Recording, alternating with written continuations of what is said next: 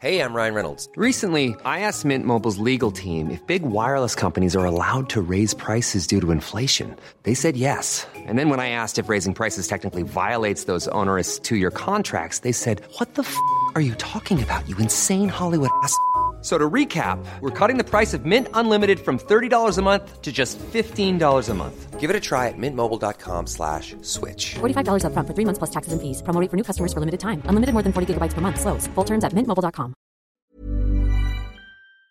Aldo Media Group presenta Me lo dijo Adela con Adela Micha.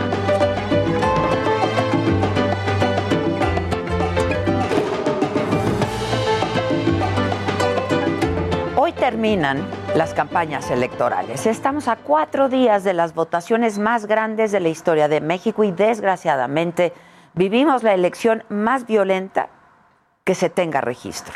Ha sido un enorme reto para nuestra democracia. De entrada la pandemia. Según las cifras oficiales, con todo y el subregistro, van casi 230 mil muertos. Esto obligó a que prácticamente pues, no hubiera eventos masivos porque cualquier congregación era peligrosa. Aunque este fin de semana, en muchos cierres de campaña, vimos multitudes congregadas. Y como los políticos no estaban listos para este escenario, casi todos se dedicaron, la verdad, a hacer el ridículo. Hubo bailes, pero no propuestas. Ante los problemas, hubo payasadas. Y también, por desgracia, se dio una degradación del lenguaje político. Aquí solo un ejemplo, las amenazas de Félix Salgado Macedonio cuando le negaron la candidatura por no haber presentado su informe de gastos de precampaña. y me van a oír mi pico en la tribuna y ahora sí me los voy a chingar. Me los voy a chingar. Y bonito, bonito, bonito. ¿No le gustaría al pueblo de México saber dónde vive Lorenzo Córdoba? ¿Sí les gustaría saber cómo está su casita de lámina negra? Que cuando llueve se gotea y moja su cuerpo, ¿sí? Cabroncito. Lo cierto es que esto no se queda en lo anecdótico, hace daño porque incita al odio. No es casualidad que en este proceso electoral haya habido una oleada de violencia que nos hace pensar que son los criminales o los políticos que se comportan como delincuentes quienes dominan la elección. De acuerdo con la consultora Etelect, de septiembre a la fecha van más de 780 agresiones y 89 asesinatos de políticos. Uno de los casos más sonados fue el de Abel Murrieta, el candidato por Movimiento Ciudadano a la alcaldía de Cajeme, Sonora. Fue baleado en un acto de campaña. Fue así y así la reacción de su partido tras el crimen. La señora, pues. Sí, no, vámonos. No, pues ya lo mataron, ¿qué hacen, no? La señora, pues. Sí, no, vámonos. No, pues ya lo mataron, ¿qué hacen? Queda de manifiesto también que el crimen gobierna Sonora. Las autoridades de seguridad estatales y federales están rebasadas. Y han habido otros, muchos asesinatos. En Moroleón le dispararon a Alma Barragán, la candidata también de Movimiento Ciudadano. Ignacio Sánchez Cordero, aspirante a la alcaldía de Puerto Morelos, en Quintana Roo, fue baleado. Y secuestraron al candidato del Partido Verde en Uruapan, a Omar Plancarte. Es, es lamentable y la lista es demasiado larga. ¿Cómo han respondido las autoridades? Diciendo, por un lado, que las cosas no están tan mal, que la estrategia de seguridad sí está funcionando. Y después nos han acusado a nosotros, los medios de comunicación, de que nos pasamos de amarillistas y de morbosos. ¿Dirías eh, que ha funcionado esta estrategia? Sí, creemos que la estrategia ha funcionado y seguirá dando frutos en estos próximos días. Y también los medios de información, no todos desde luego, con el afán de enrarecer el ambiente. Antes se le llamaban sensacionalismo. así se le llamaba. Ahora es amarillismo. Nosotros lo que hacemos es informarles a todos ustedes y además de la violencia política, la violencia sexual. David Monreal fue grabado tocando a una candidata. Y está también el diputado de Morena que buscaba la reelección, Saúl Huerta, acusado de violación equiparada contra un menor de edad. O el toro Salgado Macedonio, que tiene denuncias de violación sexual. Y en este escenario, el presidente López Obrador metiéndose abiertamente en las elecciones. El INE le ha tenido que decir y que pedir varias veces que no se meta en las campañas, que no utilice todo el poder del Estado para favorecerse electoralmente. Y también ha sido acusado por diversos opositores y candidatos de utilizar a la Unidad de Inteligencia Financiera y a la Fiscalía General de la República con fines electorales. Ahí están algunos ejemplos. Los punteros para Nuevo León, Samuel García, Adrián de la Garza y el gobernador de Tamaulipas, Francisco Javier Cabeza de Vaca. Es a todas luces un linchamiento político y penal orquestado desde el gobierno. En estos momentos, la ley en México vive días oscuros. Esta noche se confirma la persecución política de la que ha sido víctima por proponer proteger a las mujeres de Nuevo León. El presidente tiene cinco días atacándome porque voy arriba en todas las encuestas. De lo único que soy culpable es de ir 15 puntos arriba en las encuestas. No hay más. Este domingo hay que salir a votar y hacer de la jornada una fiesta de la democracia. Puede que los políticos y las autoridades no hayan estado a la altura de estas elecciones, pero nosotros nosotros sí, los ciudadanos sí, y somos nosotros en realidad quienes hacemos la democracia. Esto es, me lo dijo Adela. Yo soy Adela Micha y ya comenzamos ahora también en la cadena nacional del Heraldo Radio.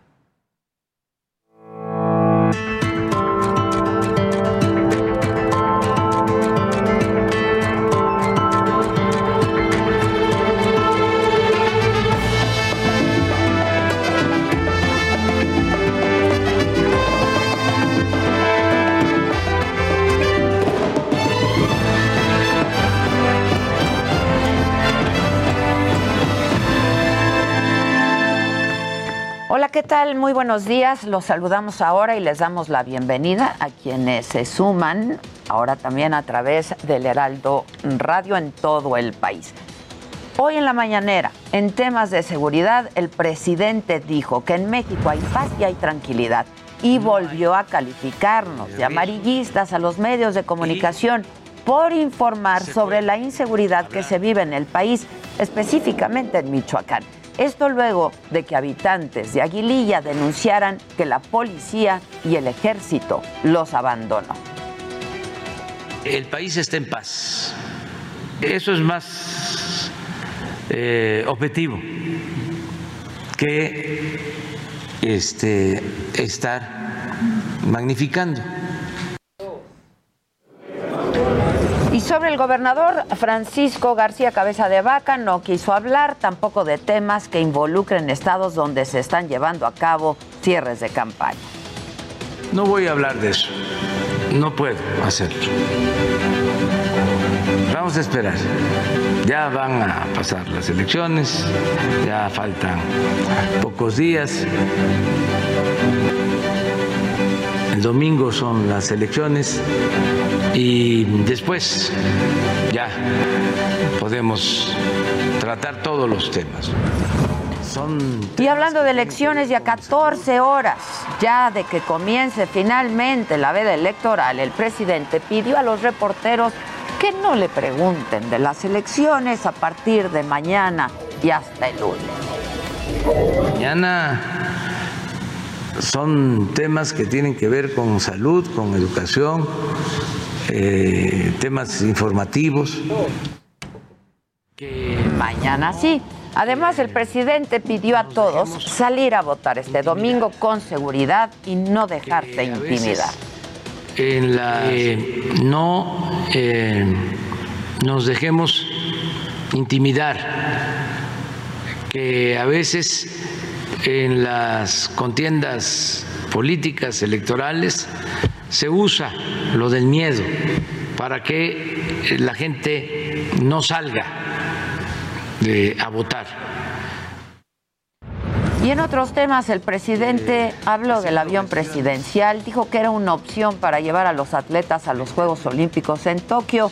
Incluso detalló que nadie quiere comprarlo porque les da pena tanto lujo y aseguró que se está ahorrando más sin usarlo. Lo que queremos es venderlo, pero no hay quien compre el avión porque es tan lujoso, tan lujoso, de que les da pena más de 800 mil. Y en temas relacionados con la pandemia, el presidente esta mañana dio a conocer que se rompió el récord diario de personas vacunadas contra el COVID-19 y dijo que a partir del próximo lunes comenzará eh, la vacunación de los adultos de entre 40 y 49 años en todo el país. Más de 800 mil vacunados el día de ayer. Entonces vamos a cumplir con el programa. Esta semana se concluye la vacunación en primera dosis de 50 a 59. López Obrador habló de nuevo del expresidente Felipe Calderón. Ahora le deseó una pronta recuperación porque ayer, como les habíamos comentado, ayer informó el expresidente Calderón que había dado positivo a COVID-19. Le deseo la recuperación al expresidente Felipe Calderón. Deseo de manera sincera que salga adelante. Y desde Palacio Nacional Paco Nieto. ¿Cómo estás, Paco? ¿Qué tal, Adela? Muy buenos días. Pues hoy en lo que no se vio en la mañanera fue el informe de seguridad que se iba a presentar previo a la elección del próximo domingo. Desde hace algunos días el propio presidente López Obrador había anunciado este reporte de seguridad y de protección a candidatos. Se esperaba conocer las últimas cifras sobre las agresiones a candidatos, así como las acciones que se están implementando para garantizar una elección en paz el próximo domingo. Incluso se iban a conocer el dato de las detenciones de presuntos responsables a los asesinatos de candidatos a un cargo público este 6 de junio pero el presidente dijo que esperará a que concluya la jornada electoral. Lo que sí dijo Adela es que, como ya lo adelantaste, a cuatro días de la elección, el país está en paz, sin riesgo de inestabilidad y con gobernabilidad.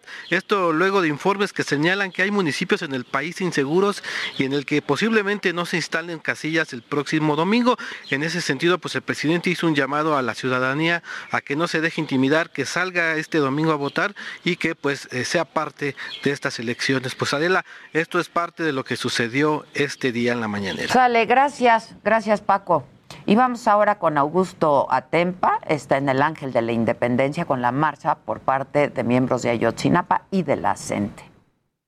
Así es, Adela, muy buenos días. Pues en unos minutos iniciará esta marcha, una marcha bastante amplia, bastante grande, que pues estiman las autoridades. Y de platicarte que ya comenzaron a congregarse el personal de la Coordinadora Nacional de Trabajadores de la Educación hacia este punto. Y además de ellos estarán también acompañándolos, como bien lo mencionabas, algunos normalistas de Ayotzinapa. También estará eh, pues la Asamblea Nacional de Usuarios de Energía Eléctrica, la famosa ANUE. También estará el Sindicato Mexicano de Electricistas y eh, también estará el Sindicato Nacional de Trabajadores de la Educación. Por eso es una marcha bastante robusta y hay un dispositivo de seguridad por parte de la Secretaría de Seguridad Ciudadana, la Subsecretaría de Control de Tránsito, para que cuando inicie esta manifestación se hagan los cortes vehiculares en Paseo de la Reforma. En este momento todavía permanece abierto Paseo de la Reforma, pero en un lapso de aproximadamente 20 minutos estará cerrando para que pues estas personas puedan llegar hacia el Zócalo capitalino. ¿Qué están pidiendo? Pues el, alto a la represión contra los normalistas, las escuelas normalistas, la abrogación de la reforma educativa de esta administración y también un aumento salarial del 100%. Esto estaremos viendo si se lleva a cabo. estarán llegando a Palacio Nacional procedentes de este Ángel de la Independencia por supuesto, vamos a estar muy al pendiente para ver cómo se va desarrollando esta manifestación. Y es que de comentarte que hace unos instantes los normalistas de Ayotzinapa llegaron a la Fiscalía General de la República y ahí lanzaron cuatro cuetones que dañaron, por supuesto, la fachada de este edificio. Adela, mi reporte. Estaremos atentos y estaremos dando información al auditorio. Gracias, gracias Augusto. Y déjenme adelantarles de lo que hay que estar pendientes el día de hoy. Hoy cierran oficialmente las campañas. A partir del primer minuto de mañana jueves comienza la veda electoral. Hoy a las 11, panistas van a hablar de la denuncia por delitos electorales que presentaron contra la Iglesia de la Luz del Mundo y Carlos Lomelí, candidato morenista a la alcaldía de Guadalajara. A las doce y media, el Banco de México presenta su informe trimestral de enero a marzo. Y en el mundo, en Colombia, se llevan a cabo mesas de diálogo entre el gobierno y representantes de los manifestantes. Buscan resolver el conflicto político. Anthony Blinken, el secretario de Estado de los Estados Unidos, está en Costa Rica, es su primer viaje a América Latina. De todo esto hay que estar pendientes y por supuesto aquí les estaremos informando.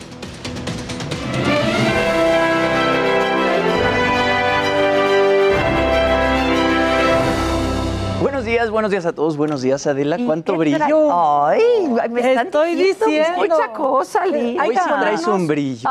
Lentes oscuros todos hoy para estar junto a Adela. ¿Y qué traes entre piernas? Muchas cosas. Mucho brillo. Ay, mucho brillo. Oigan, pues sí, para empezar el día con mucho brillo y con una sonrisa tan bonita como la que tiene Adela. qué lindo el chico. eh, toda la gente que nos escucha y toda la gente que nos ve, vamos a ver a Bárbara de Regil. Vamos a recordar ese momento en el que nos recordó que tenemos que sonreír así. Hay que empezar el martes. Sonríe, sonríe. Quiero que sonrías. Hazlo. Sonriendo. Actitud ante todo, siempre actitud. Que nadie te apague. Que nadie te quite esto. Esto es tuyo, es tu sonrisa. Que nadie te quite esto se refiere a las carillas. Sonríe,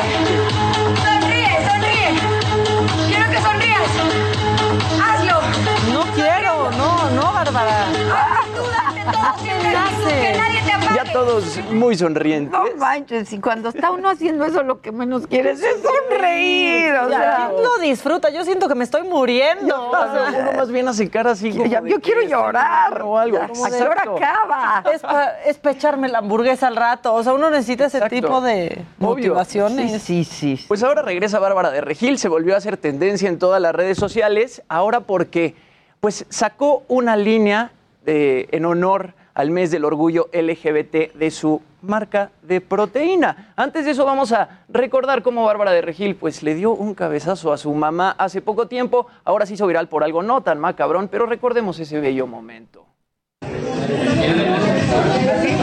A Bárbara justo dándole un testarazo a su madre.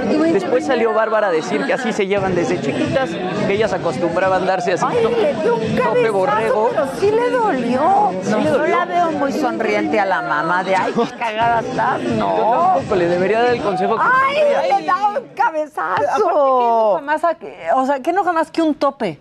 Es horrible, es horrible. Según ellas así se llevaban desde chiquitas. A Bárbara pues la criticaron mucho en redes sociales por haberle dado el cabezazo a su mamá. Bárbara salió a decir que no, que así se llevaban desde chiquitas, bla, bla, bla. Y ahora, como les decía, eh, se hace tendencia en todas las redes sociales porque compartió pues la campaña de su proteína edición LGBT que podemos ver ahí en pantalla. Eh, la podemos ver pues como con una peluca roja, con un traje de baño multicolor y la bolsa de la proteína pues también es una bolsa eh, pues multicolor, ¿no? Haciendo eh, referencia al mes del orgullo LGBT. Bárbara de Regil salió a decir que toda esta campaña, parte de las ganancias, se van a ir justamente al refugio Casa Frida, que el refugio Casa Frida pues, se ha encargado de acoger a personas de la comunidad LGBT que han corrido de su casa o que sufrían eh, violencia doméstica. La proteína sale a la venta a partir del sábado 5 de junio y dice Bárbara de Regil, dice Bárbara de Regil que como ese día es su cumpleaños, pues entonces va a hacer un descuento a su proteína que ojalá, pues ojalá le haga un buen descuento porque un kilo de la proteína cuesta 1.500 pesos. No. Que a mí se me hace exageradísimo. Yo la proteína que consumo, dos kilos, cuestan Y 1.400. ningún nutriólogo, ya esto es como anticomercial, ningún nutriólogo la recomienda. Exacto. En serio, ¿no? Porque yo sí he preguntado. Pero ¿saben qué? Que Bárbara de Regil sí ha sido bien aceptada, la verdad, por la comunidad LGBTI. Fue un programa que se llama La Más Draga, que Mm. sale en, en YouTube, y todos estaban atacándola, así de, ¿y esta por qué va a ir? Y lo sorprendió a todos de una manera que esta- casi que explotaban. O sea, no sabían cómo reaccionar porque se sabía los términos muy bien, pero entendía este, muchas de las corrientes drag y demás. Entonces, esta, con esta sí me gana tantito, aunque no le voy a consumir la Que es muy raro, ¿no? Porque de repente justamente las estrellas se meten en problemas cuando tratan de hablar de estos temas que no conocen bien. Entonces, bien por Bárbara de Regil, justamente la publicación en Instagram se llenó de comentarios de la comunidad LGBT. Así que, bueno, eh, yo no sé si voy a comprar su proteína porque está, bastante cara. Está, cara, bastante no la cara. recomienda el nutriólogo y le pega a su mami. Exacto, y le pega Pero su mano. cabezazo. Oye, Maca, por cierto, y a propósito del mes del LGBTI. Ah, LGBTI, José Sánchez, nuestro Nuestro cuerero peletero. de nuestro cuerero de cabecera, te mandó una chamarra padrísima. Está increíble. Mañana me la voy a poner. A mí también. No, espérame que me entregue ¿cuándo? la Ah, mía y, y nos la ponemos juntas. ¿De colores? No, está padrísima. Es, ya sabes, la típica que hace de From Mexico to the World. Que es muy bonita, que es muy nuestro bonita, uniforme. Es nuestro uniforme. Entonces es negra, pero las letras las, son de color. Está padrísima. ¿eh? Sí, muy vi, padre. vi una foto. Muchas gracias, José. Nos la vamos a poner de gemelitas, como luego nos Y gusta la verdad, casi siempre. ¿Te parece bien que nos la pongamos todo el mes? Y así no Ándale, tenemos que pensar ándale. en qué Y está justificado. Y está Perfecto. justificado. Casarín, Luis y yo podemos venir de colores también, ¿no? Claro, Este, viernes o algo. rosita, moradito. Exacto. Sí, claro. Oigan, y anunciaron fechas para Coachella 2022, este eh, festival que se lleva a cabo todos los años en Indio, California, que bueno, el año pasado pues, tuvo que ser suspendido por la pandemia del COVID. Se confirma que las fechas son el primer fin del 15 al 17 de abril y el segundo fin del 22 al 24 de abril. Lo habían tenido que mover cuatro veces. La verdad es que este festival es increíble. Todavía no se confirma la lista de artistas, pero se espera que los artistas que estaban confirmados para el 2020 participen. Entre ellos están Travis Scott, Lana del Rey, Calvin Harris, Megan Thee Stallion, Disclosure y varios artistas más. La verdad es que el lineup del año pasado estaba increíble. Esperemos que se confirme igual para este año. Y bueno, la venta de boletos empieza este viernes 4 de a las 10 de la mañana. Y otra vez van a estar trabajando con YouTube. Ellos transmiten los conciertos a través de YouTube. Entonces, pues está muy cool. Si quieren ir al Coachella, tienen que ponerse las pilas porque normalmente sacan 125 mil boletos por día y se acaban inmediatamente cuando salen. Los boletos generales cuestan en promedio 450 dólares, pero lo interesante aquí es que tienen facilidades de pago. Eh, se pueden meter a la página de Coachella y por ahí haces un primer pago de 99 dólares y luego te cobran otros 8 pagos de 55 dólares hasta febrero. Entonces, pues muy interesante, Coachella se ve que este año va a estar muy bueno y qué bonito que empieza a regresar la música, por lo menos a. Estados Unidos, pero eh, pues ahí va, ahí va la cosa. Que, re- que podamos retomar. Que podamos ¿no? retomar, porque está la industria de la música está sufriendo mucho. Fíjate Digo, en Estados Unidos ya no. Me buscaron ayer mis comadres de las chingonas para vernos la semana que entra a ver si se si ya reactivamos, ¿no? Y retomamos las chingonas. Estaría padre, la Por verdad. favor, ya, ya se puede. Una explanadita. Una Algo explanadita. al aire libre. Sí. El Ángela Peralta en la Ciudad de Estaría México. bien padre, la Es verdad. necesario. Pues ahí les aviso. Por favor. Para que des la noticia. Por favor. Oigan, y bueno, eh, el concierto siempre, amigos, de Lucero y Mijares, fue todo un exitazo y entonces empezó a especular ahí en redes Que sí, sociales. que sí iba a haber gira. Que sí iba a haber gira, porque a todo el mundo le, le encantó verlos juntos Me otra vez después en de... ¿Qué le prometió el marido? Bueno, el marido, Michelle Curie, le dijo a Lucero... No es marido, es novio. Ah, perdóname, sí, Su él- él pareja, no- su exacto, pareja. su pareja sentimental. Exacto. Su actual le dijo, pareja sentimental. le dijo, ahí te va. Yo vi que se llevaron demasiado bien en el concierto, así que te voy a pedir un favor.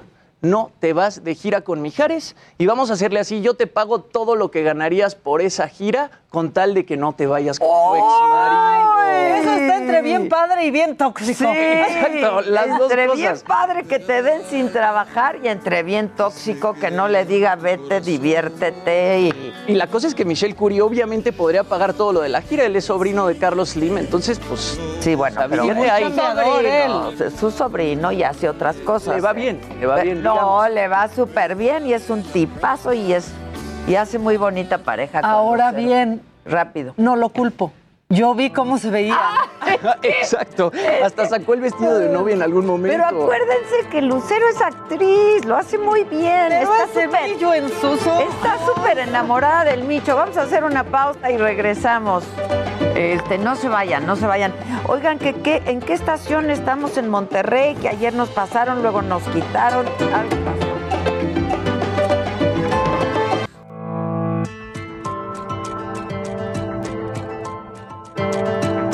Continuamos en Me lo dijo Adela.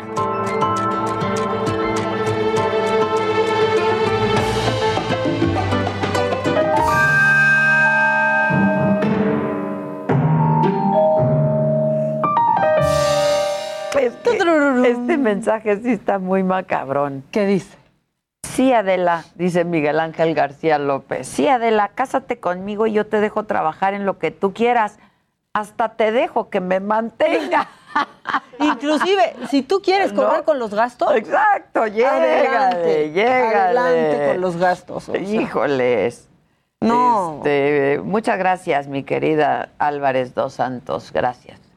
La Oye, para la gente de radio, cuéntalo de Tijuana. Ay, tenemos que retomar eso, porque fíjense que aquí hace unos días, pues pusimos como una candidata eh, de nombre Montserrat, que va por Morena, la alcaldía de Tijuana, dijo que si quieres drogas, Tijuana te las da. Ajá. Y dijimos, no, se le barrió a la candidata, equivocó, o sea, se- se, se le equivocó. se equivocó. Y hoy que estaba yo sacando información, porque ese es mi compromiso con ustedes, queridos radioescuchas y televidentes, este, y, y jefa, ¿no? Obviamente, pues sí, ese es mi compromiso. Pues vi otra vez un video donde lo dice. Y dije, no, es repetición. Pues no. no, mis cielas. No Era es en otro repetición. evento, ¿ya lo Era tienen? otro evento distinto y así lo volvió a decir. Escuchen. Todas las oportunidades hay en Tijuana. Si a Tijuana quieres venir, Tijuana te da lo que tú quieras. Si quieres perderte las drogas, Si quieres Eso, salir muy bien, Tijuana- candidata. Muy bien, muy bien. en diferentes posiciones. Por eso la experiencia, por eso las cuestiones que te brinda Tijuana. Que en Tijuana puedes hacer lo que tú quieras. Si quieres drogas, Tijuana te las da. Si quieres experiencia, Tijuana te las da. Si quieres trabajo. Ahí está. Entonces ustedes díganos, ese es el llamado a nuestros radioescuchas. ¿Qué quieren que Tijuana les dé? Exacto. Porque si quieres drogas, Tijuana, Tijuana te, las, las da. Si quieres eh, gira de Lucero y Mijares, Tijuana te la da. si quieres un aumento, nadie, te, lo da. Entonces ustedes díganos qué quieren que Tijuana les dé. Ahí está. Si nuestro- quieres buenos candidatos, Nadie te los da. nadie te los da. Y nuestro número de WhatsApp, se los repetimos, 5549 059445 está apareciendo en pantalla. Para ustedes radioescuchas, ya se los acabo de, de decir y los estamos leyendo. ¿Qué quieren que Tijuana les dé? ¿Qué? Sí, díganos, ¿qué quieren que les dé Tijuana? Para que Tijuana te lo dé. Exacto. Laura Guayo nos pone en el WhatsApp. Qué vergüenza, esto es un horror. Es el horror. Es el horror. Es el Pero horror. tenemos un, un track que hicimos una edición de estos momentos inolvidables de este proceso electoral. Vamos con el segundo, ¿no? Este, porque pues que, que- que si quieres que canten, Ah, los cantan. candidatos te lo dan. Que si quieres que te bailen, Te bailan. que si quieres Sí, que sí te bailan. Y, y sí te bailan, literal. sí, sí te, bailan. Viene.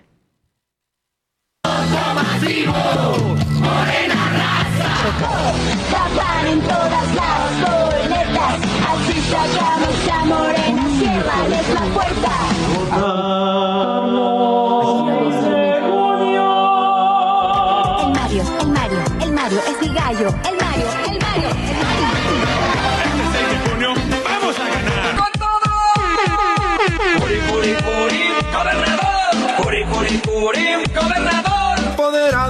decidida, aguerrida y siempre comprometida. El que sabe las carencias.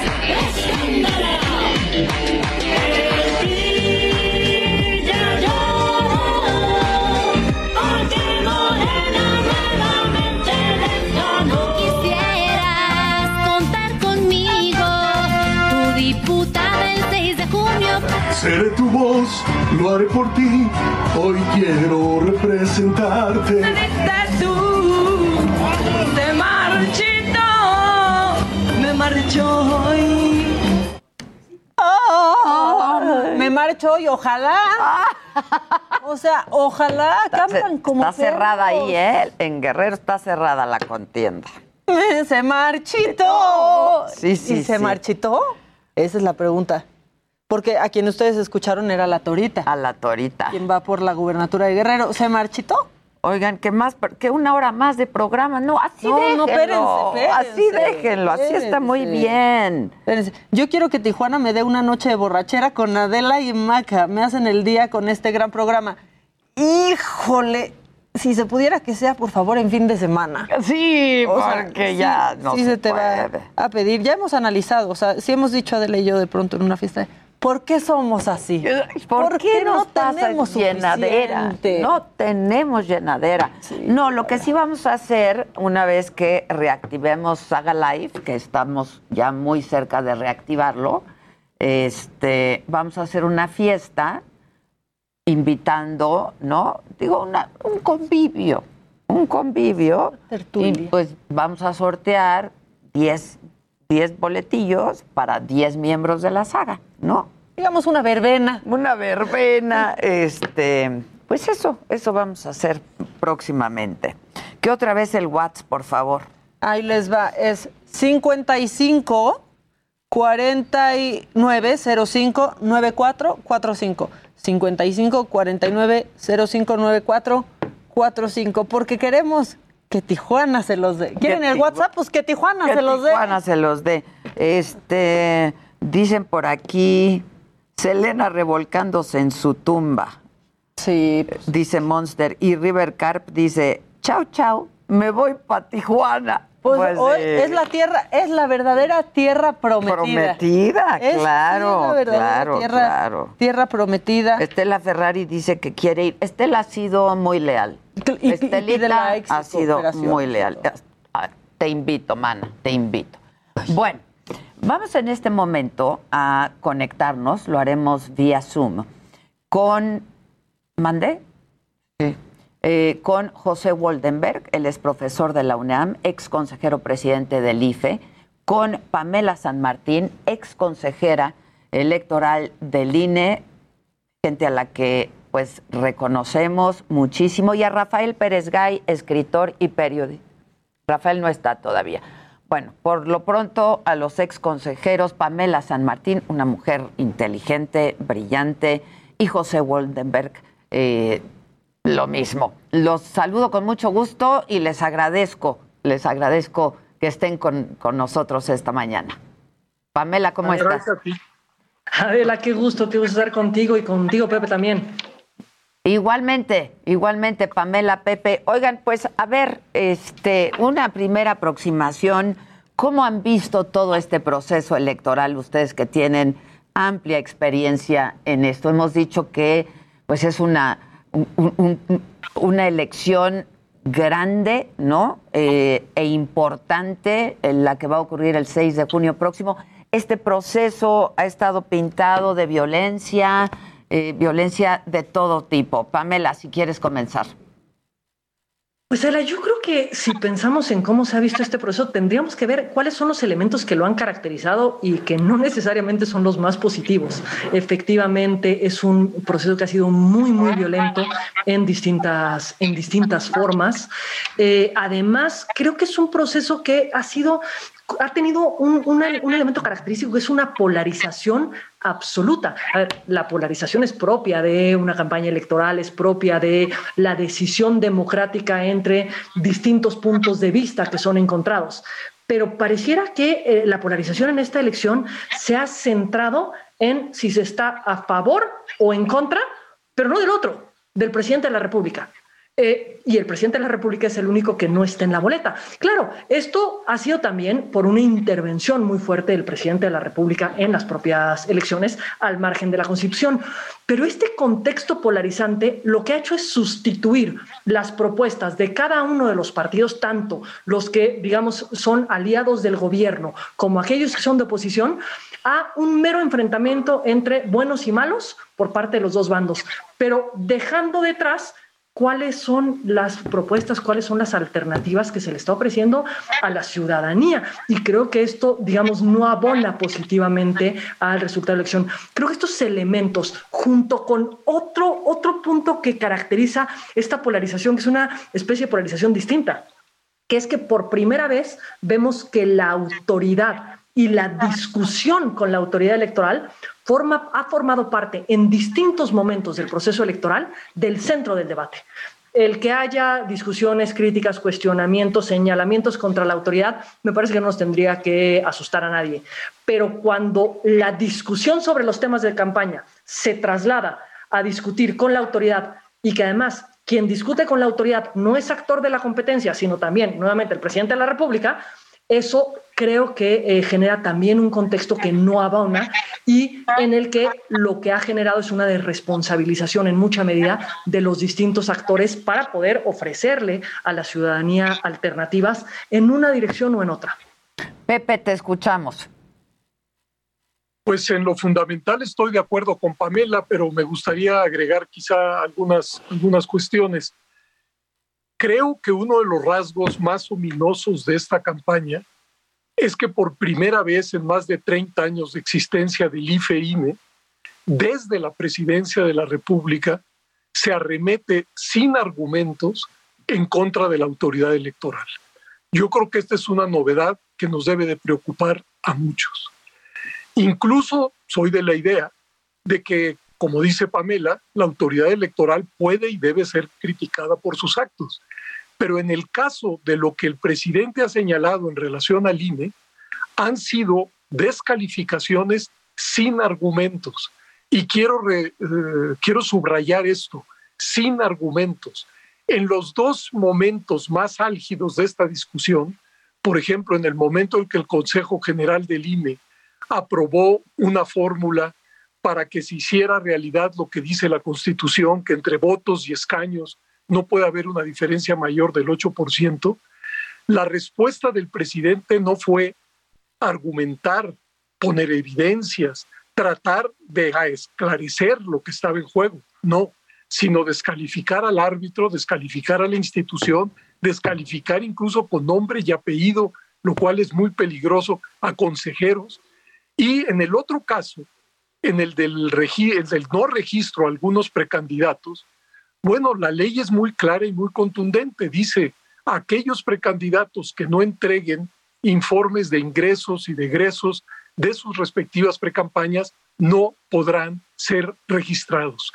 Todos sabemos que en la legislación electoral hay otro tipo de faltas en donde no, no hay entre la falta y la sanción una correspondencia estricta que se pueden poner desde amonestaciones hasta la pérdida del registro del partido. Pero en este caso particular, la ley es muy clara.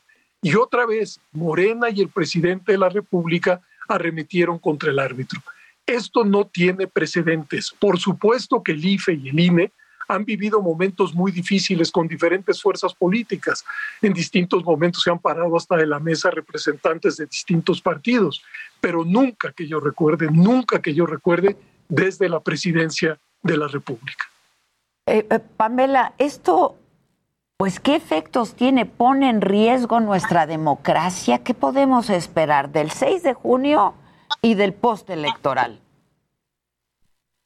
Me parece que sin duda genera un ánimo negativo hacia el desarrollo de las, de las elecciones, eh, este contexto en el que se han llevado a cabo las, las campañas. Eh, pero yo no me adelantaría a qué es lo que va a pasar el, del 6 de junio en adelante. Ahorita lo que hemos visto, me parece, es en gran medida el calor de la contienda con la particularidad de que quien ha intervenido en la contienda es quien no debería intervenir en la contienda, pero eliminando eso, digamos, lo que hemos visto es, una discusión en el calor de eh, la propia competencia y no tengo claro esto cómo se va a traducir en, en lo postelectoral. Digamos, hay muchos eh, señalamientos que se va a cambiar la autoridad y que se va a modificar todo. Esto se ha dado como discusiones en el calor de la contienda. Esperemos saber si hay propuestas, si no hay propuestas y en qué sentido van para discutirlas en ese momento. Pero lo que sí ha generado es un ambiente de crispación que me parece que no se contribuye o que no contribuye al buen desarrollo del proceso. Y aquí yo solamente eh, señalaría, creo que lo que tenemos que mirar es no solamente los ataques que se han eh, realizado contra la autoridad, cuestión que sin duda creo que ha sido muy fuerte, eh, pero el, también un poco cuál es el papel de la autoridad ante esto o qué es lo que ha ocurrido y que me parece que la propia autoridad tendría que reflexionar.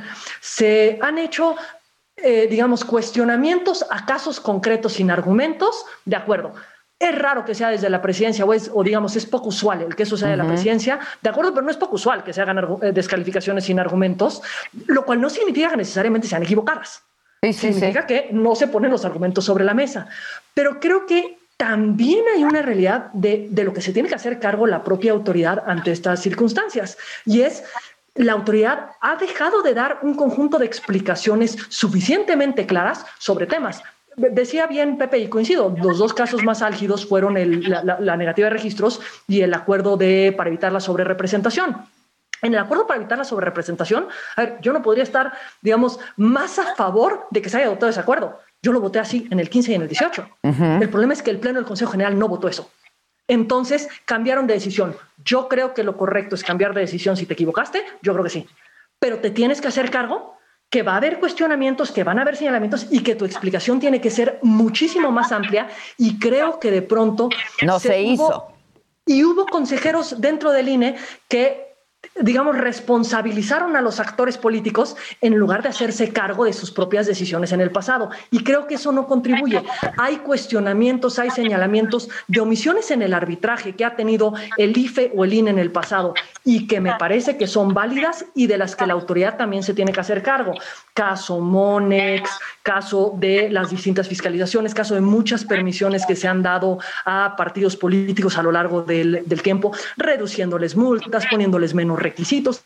Digamos, este es un contexto del que la autoridad también se tiene que hacer cargo porque también es corresponsable de generar un elemento de confianza frente incluso a ataques como los que se han recibido. Y me parece que eso también nos informa un poco más la discusión y lo que deberíamos de esperar después del 6 de junio, que es que haya también una reflexión por parte de todos los involucrados. Pepe, ¿cuál es tu opinión? Pepe Woldenberg, estamos hablando con Pamela San Martín, ex consejera bueno, del INE, y Pepe Woldenberg. Pepe. Bueno, yo creo que el Instituto Nacional Electoral se ha visto obligado a aclarar todas y cada una de sus decisiones. Y se han dado las explicaciones suficientes, no solo en el Consejo General, sino a través de los medios. Y hay que señalar algo más las dos decisiones de las que estamos hablando fueron avaladas con posterioridad por el Tribunal Electoral. En un caso por unanimidad, 7 a 0, y en los otros casos por mayorías muy sólidas. Es decir, que si el método para la impugnación de las eh, decisiones del Consejo General está en la ley, ese es el método que deberían de utilizar los partidos que no están de acuerdo con las decisiones del Consejo General. Para decirlo de otra palabra, y Pamela lo sabe bien, el Consejo General del INE no es una autoridad omnipotente. Todas sus resoluciones están sujetas a lo que en última instancia diga el tribunal. Y todos aquellos que se sientan afectados por esas decisiones tienen el derecho de acudir al tribunal para ahí tratar de contrarrestar esas, eh, esas decisiones. Llama muchísimo la atención, muchísimo la atención a mí, que desde la presidencia, es decir, no desde un partido, uh -huh. que eso es natural, sino desde la presidencia, se desaten campañas contra la autoridad electoral en pleno proceso electoral. Y creo que las amenazas que se han hecho no son amenazas que uno pueda tirar a la, a la basura. Hay que escuchar lo que Morena, lo que senadores, diputados de Morena y el propio presidente han señalado de que quieren modificar la legislación y a la autoridad electoral. Una autoridad electoral que con sus altas y bajas ha dado muy buenos resultados al país, porque se trata de una institución del Estado mexicano, pero autónoma, autónoma de los partidos y autónoma también de los gobiernos. Ahora bien, yo creo que habría incluso que abrir el campo de visión. Si solamente fuera las agresiones que desde la presidencia se hacen contra la autoridad electoral, habría que estar preocupados. Pero hombre, no es solo contra la, la autoridad electoral. Al presidente de la República, cuando sus dichos y sus hechos no, no coinciden con lo que hacen jueces o hace el Poder Legislativo, inmediatamente los descalifica. Cuando al presidente de la República no le, no le gusta lo que dijo un medio, un académico, un analista, inmediatamente lo descalifica. Cuando una organización civil hace algo que no le gusta al presidente, inmediatamente lo descalifica. Y lo de los argumentos no es baladí. Si nosotros queremos elevar el nivel de comprensión de lo que sucede en México, lo más importante es colocar en el debate los argumentos. Una cosa es tener diferencias, lo cual es absolutamente natural y ningún exorcista va a poder acabar con eso. Es absolutamente natural que existan diferencias. Y otra cosa es combatir esas diferencias con puros adjetivos, fifís, conservadores, mafia en el poder, etcétera, etcétera. Yo les preguntaría, ¿han escuchado en alguna ocasión, en una ocasión, que cuando el presidente no está de acuerdo con un poder constitucional, un órgano autónomo, una organización de la sociedad civil, un periodista, otro partido político, ponga sobre la mesa sus argumentos? México vive una situación difícil y todos deberíamos de esforzarnos porque el espacio público estuviera plagado de argumentos, de evidencias y no de adjetivos, porque cada vez más el espacio público se está adelgazando y creo que nos estamos haciendo un flaco favor. Se supone, y en esto estoy totalmente de acuerdo con Pamela, se supone que las campañas deberían de servir para ele- elevar el nivel de comprensión de lo que está en juego. Y lo que hemos visto es el escamoteo de los diagnósticos, de las propuestas, de tal suerte que el espacio público se convierte en un espacio lleno de gracejadas, chistoretes, Sí, sí, sonrisitas sí. y tonterías. Sí, sí, sí, sí. Es que, Pamela, tú hablabas de eh, el ruido electoral, que pues es normal, pero lo que ha pasado en esta contienda, digo, ustedes saben, saben de esto, pues creo que no lo habíamos visto antes, ¿no? No, a ver, sin duda alguna no lo habíamos visto antes y yo no podría estar más de acuerdo con Pepe. Yo lo que desearía es que el espacio público se llenara de argumentos y no de calificativos o descalificaciones más bien. Y creo que esto tiene que ver con, como inicié, ¿qué es lo que para mí caracterizó esta elección? Que todo ha sido adjetivos. O se dice que los otros forman parte de este nuevo poder autoritario que se quiere, que quiere llevar al país a la ruina, o son fifís conservadores que lo que quieren es conservar sus privilegios. ¿Por qué? Porque uno es tan malo, tan malo, tan malo, tan malo, o el otro es tan malo, tan malo. Es lo único que no, nos- no tenemos propuestas ni alternativas para salir de esto. Y eso es lo más lamentable en el marco de un proceso electoral, que lo que no se estén poniendo sobre la mesa sean alternativas distintas. Eso creo que es lo que nos tendría que preocupar por encima de todo. Yo, un punto que yo tengo, digamos, de diferencia con Pepe y entendiendo el argumento que hace. Yo no valido lo que el INE hizo porque se lo haya validado el tribunal, perdón. El tribunal idéntico validó lo contrario respecto a la sobre representación. En el 15 y en el 18, el tribunal validó exactamente lo que hizo el INE. Ahora valido otra cosa. Yo, francamente, la- las resoluciones del tribunal las analizo en sus méritos, cada uno de ellas, y no le doy ese poder al tribunal de ya dio la verdad jurídica y entonces es justo lo que está haciendo.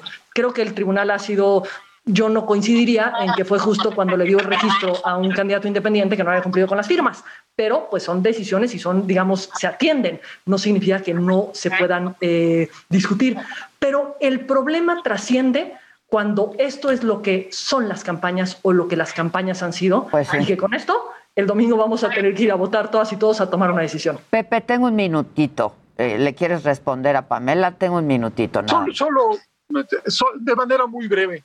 Eh, por supuesto, el tribunal no es, un no es un oráculo ni un dios al que hay que reverenciar. Lo que estoy diciendo es que aquellos actores políticos que no estén de acuerdo con una resolución del INE pueden acudir al tribunal. Hombre, pero no estamos hablando de cualquier actor, estamos hablando del presidente de la República. Entonces, por supuesto que hay que analizar y se debe de criticar las, las resoluciones del tribunal, pero el presidente de la República, es decir, el titular del Ejecutivo, cuando no esté de acuerdo con una resolución del INE, bueno, tiene una vía que es precisamente la, de, la del tribunal, no para asumir que el tribunal, insisto, no, no de una manera reverencial, pero sí para saber que hay fórmulas a través de las cuales se puede impugnar lo que decida el INE.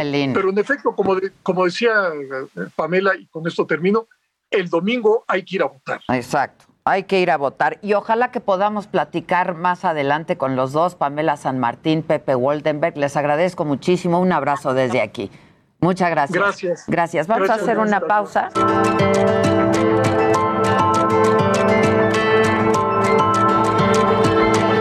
Continuamos en Me lo dijo Adela.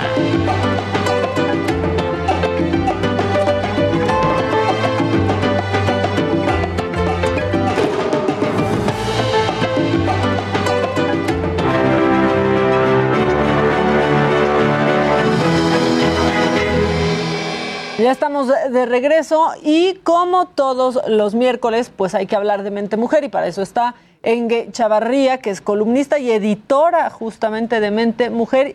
Y hoy, Enge, un gran tema, el poder de las mujeres en la economía y es que 32 estados son sostenidos por el trabajo de las mujeres. Bienvenida, Enge, ¿cómo estás? Hola, ¿qué tal? Muy buenos días. Pues sí, como lo mencionas, Maca, las mujeres hacen un gran esfuerzo y, y no desmeritamos lo que hacen los hombres, pero pues bueno, ellas ya son poderío en México porque forman parte pues de todo este eh, ingreso familiar que llevan todos los días, ¿no?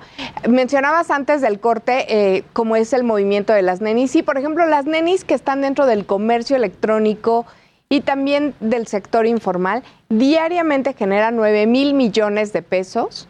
Y si hablamos al mes, es arriba de 235 mil millones de pesos. Nada mal la cifra. No, nada mal, pero aparte, justo en el momento en que se acabó la entrada de mu- las que tienen parejas, pues se acabó la entrada de, de sus parejas con esta crisis de la pandemia, o las que vivían aún con sus papás, acabaron manteniendo una casa. Y aparte, todavía se les criticó muchísimo. O sea, se hicieron virales las nenis pero no por algo positivo. Ya después se cambió la jugada y ya todos dijeron, no, pero las nenis, primero solo eran un meme. Exacto, y era un eh, enfoque de burla justamente pues de los estereotipos machistas que todavía hay en el país. Pero déjate cuento un poquito más, Ma, que está bastante interesante eh, esta publicación que traemos en Mente Mujer, que se publica todos los lunes y todos los viernes. Eh, pues bueno, si observamos los datos del INEGI, al menos eh, de todas las personas que están empleadas en el sector comercio, eh, restaurantes, hoteles y demás, el 52% lo ocupan las mujeres, por ejemplo, todos estos puestos de trabajo. Más del 70% de las MIPIMES, micro, pequeñas y medianas empresas, están realmente fortalecidas y, y las manejan y operan mujeres, ¿no? Lo desafortunado es que muchas de ellas duran por falta de inversión entre 3 y 5 años, tienen el periodo de vida, pero un bueno, periodo de vida muy cortito. Muy cortito. ¿Por qué? Porque les falta inversión, capacitación y demás, pero ellas contribuyen al Producto Interno Bruto cerca del 30% en la economía formal. Y si hablamos en los hogares, contribuyen hasta con el 70% del ingreso que te llega. O sea, nada mal. ¿Por qué es esto que tengan un periodo de vida tan cortito las empresas eh, que tienen estas mujeres? Pues son muchos factores, entre ellos la falta de capacitación, un estudio técnico en donde les permita saber si, por ejemplo, la papelería, el restaurante, la fondita, eh, el salón de belleza, pues va a funcionar ahí. También el pago de impuestos es bastante severo cuando vas arrancando. No, tiene, no cuentas con el capital semilla, vas al día, literal. Y también que pues hay estos estereotipos de las mujeres en que no te permiten pues operar libremente, ¿no? O sea, tienes que contar con muchos otros recursos como cuidarte de la seguridad, de la violencia que existe también en tu entorno, ¿no? Los hijos. Los hijos. que acaban tienes- siendo su responsabilidad. Exactamente, que tienen que tener el cuidado de ellos y pues eso no les permite tener los horarios pues mucho más flexibles. Así es como funcionan, pero lo que sí vemos es que las mujeres no se han quedado cruzados de brazos. En México es un país muy complicado, así seas abogado, ingeniero y demás. Las condiciones siempre van a ser un poco más complejas que en países desarrollados. Pues sí, bueno, esto y un poquito más lo podemos encontrar en el suplemento del Heraldo en Mente Mujer. Sí, en. Mente Mujer, justamente, y para la próxima edición vamos a hablar, pues, toda esta lucha de cómo las mujeres a través de los últimos 100 años han logrado, pues, estar en la parte de las elecciones o lograr la conquista para poder emitir tu voto libremente. ¿Eso cuándo lo vamos a poder leer? El próximo viernes. Este viernes. Este viernes, justamente unos días previos a las elecciones, para que por favor usted vaya a votar. Perfecto, pues que sigan de cerca Mente Mujer. Mente Mujer, lunes y viernes, los estaremos ahí esperando y que nos den sus comentarios. Y que manden opciones, ¿no? De temas también, de Uh, qué quieren, increíble qué también. quieren que haya por ahí. Muchas gracias, Engue Chavarría. Hasta la próxima gracias, semana, Maca. entonces. Estamos ahí eh, la próxima semana. Gracias. Abrazo a todos. Vamos con mucho más.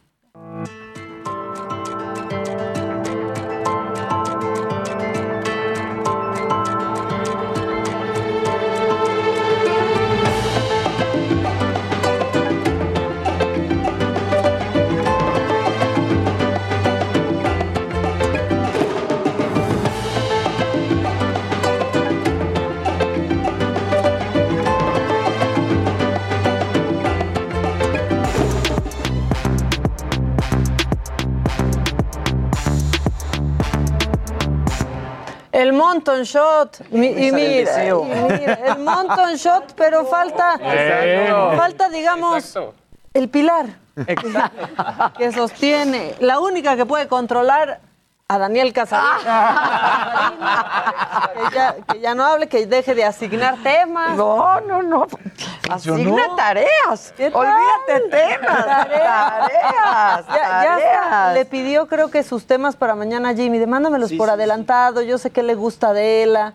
Así anda. Pre- preocupándome por el programa. Ya lo estoy engañando con datos falsos. Para que... Exacto, hay que pasarle dato falso para que lo diga al aire, Exacto. quedando bien. La fake news tómala. Exactamente. Bueno, ¿quieres empezar con la tarea que te dejó Daniel López Casarín, Luis G.I.G.? A ver, Luis. No, pues bueno, básicamente lo que decíamos el día de ayer, que eh, de pronto hay como esta confusión entre si eh, los NFTs son ese tema de crowdfunding, pero no, o sea, al final es, tiene que ser un inversionista que demuestre que tiene la cantidad y que le van a, digamos, que dar este reconocimiento de manera digital que a través de la red, pues no, se va a, digamos que certificar que es el dueño de ese 1%. Y es que justo hay mucha, mucha confusión, porque es demasiado nuevo esto y es un paso Y demasiado... los del Necaxa no le entienden. o sea... los que quieren comprar es... No, y la liga, o sea, eh, tratar de explicar esto es de pronto es muy difícil de entenderlo, ¿no? Claro. Sí, a mí me ha dado cosa de repente hablar un poco de temas de NFTs, de artistas, porque los artistas musicales y los ar- artistas en general ya están vendiendo muchas de sus obras nuevas en formatos digitales de NFT y pues nada más no me ha animado porque pues es un tema muy complejo, como dice Luis. Y la parte que hay que entender sobre todo es, al final, consiste en que un grupo de computadoras certifican que esa pieza es tuya. Ya. Y que si se vende y tú te vas a llevar un porcentaje por la venta, Te siempre toca va a estar. cacho. Exactamente. Esa es un poco la parte segura de esa situación. Y es, es quizá la, la parte que, que podemos entender. Pero sí de pronto es que estamos hablando de bienes que son digitales, ¿no? Que realmente no, no tienen, no son tangibles exactamente. No, pues. Me quedé igual. Ya no solo es el Necaxa, ya también ver, es esta es que mesa. ya me pierdo. complicó Luis G.I.G. Sí, no manches. No, es que al final podríamos decir que quizá, o sea, incluso hasta la primera foto que nos tomamos como grupo se podría vender como NFT. Ya. Lo que no sabemos es si la podrían comprar a alguien, obvio, O sea, obvio. si la quisiera comprar. En la parte artística son como estas obras de arte que no son tangibles y la gente las almacena como un bien, ¿no? Como un bien preciado ¿Como que... cuál?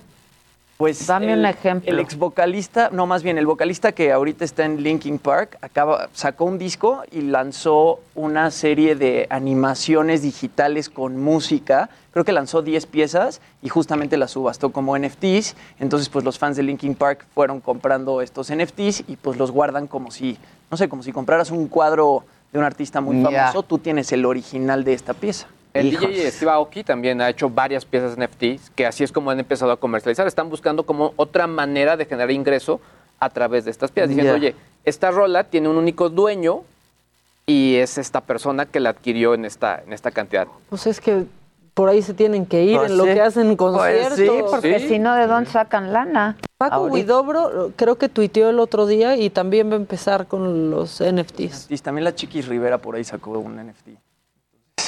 Los de Molotov después de la demanda, ¿no? Después de la... Después de la demanda.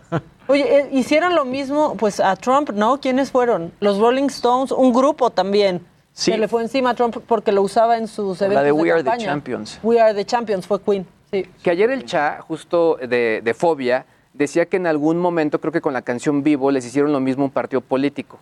Y que ellos trataron de mandar y que fue prácticamente imposible poder dar la vuelta a esa situación. Entonces, eh, justo lo que el Cha decía, ojalá que a los de Molotov sí les vaya bien y no como a nosotros, ¿no? Ah, ok, ok, ok. Pues, Yo traté de investigarlo y busqué información ahí como en qué, o sea, en qué tipo de delito estarían incurriendo al copiar y plagiar estas canciones, pero pues realmente como que pues no hay mucha información, cambian las partituras y cambian las letras y realmente suenan idéntico, entonces sí, pero pues, hacen ese cambio, porque Exacto. según entiendo, si cambias un número, ¿no? De acordes y tal, Ya cierto con eso, número, ya claro. con eso la, la libras. Pero es una trampa porque suena Claro igual. que es lo mismo, exacto. exacto. Todo era idéntico. La ¿Ya verdad. quieres hablar? Sí, sí, está, está así, ¿verdad? Está como- así. el tema, nada más el tema Me como, quedo- ¿Me das cuenta? Me quedo calladito para que no diga nada. Que es ya como está- partido de tenis y diciendo, ¿y a qué hora me toca? ¿A qué hora No, para nada, para que no diga toca? Te nada. toca, Casarín. Claro que sí. No, qué bárbaro, impresionante. Pero tiene que decir algo. Claro. ¿Ves? Es que si no me bulea Maca. Claro. Ya, ya. Sí, sí. Ya, ya. Y como tiene su consentido al lado. Oye, pues justo lo que decíamos. haz- ah, Sí, sí, sí, como la jefa, fíjate. Sí, venimos del color, bien. No Pues te tú mira. nunca has venido igual vestido que la gente. no, hemos venido de negro. Claro. Claro. No. Maca pone brincar a Casarina, sí. Sí, no está él en ese chat. Exacto. No está en ese chat. No está en el chat. No está en el. No, No porque está está. está, Ah, sí está. No, sí, sí, Ahí está. Yo soy la que no estoy. No me incluyen. Pero está bien. No me Pero está incluyen. bien. Sí, está bien. Pero está bien, no te hagas.